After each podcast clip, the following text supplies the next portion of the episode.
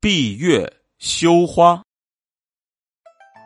这个典故出自元代杂剧作家王实甫所著的杂剧《西厢记》当中的第一本第四折，其中的原文是：“则为你闭月羞花相貌，少不得剪草除根大小。”这个典故呢，主要就是用来形容女子的美貌，而且这个典故呢，还经常会跟沉鱼落雁伴随在一起出现。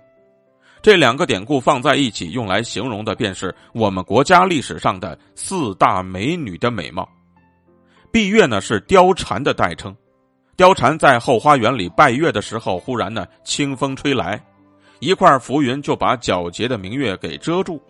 这个时候呢，正好便被貂蝉的义父王允给瞧见了，而王允为了宣扬他的女儿长得如何漂亮，逢人就说。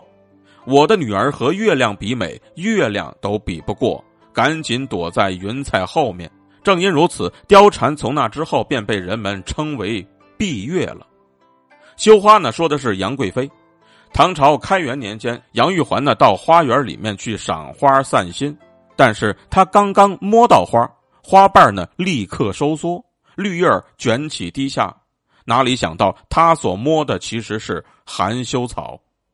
而这个场景便被一位宫娥见到，随后呢，宫娥见人便说：“杨玉环和花比美，花都含羞的低下了头。”这件事情很快就传到了唐明皇的耳朵里。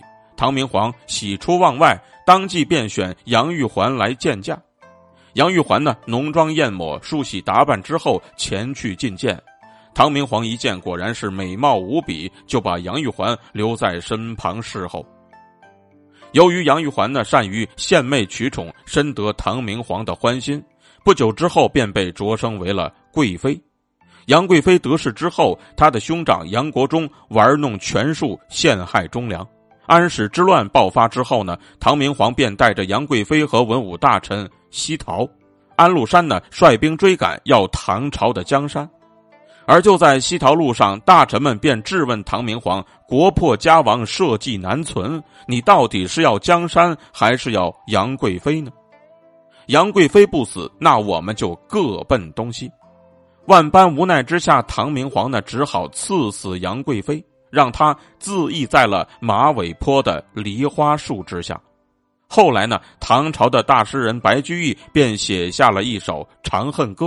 记述的正是杨贵妃和唐明皇之间悲婉的爱情故事。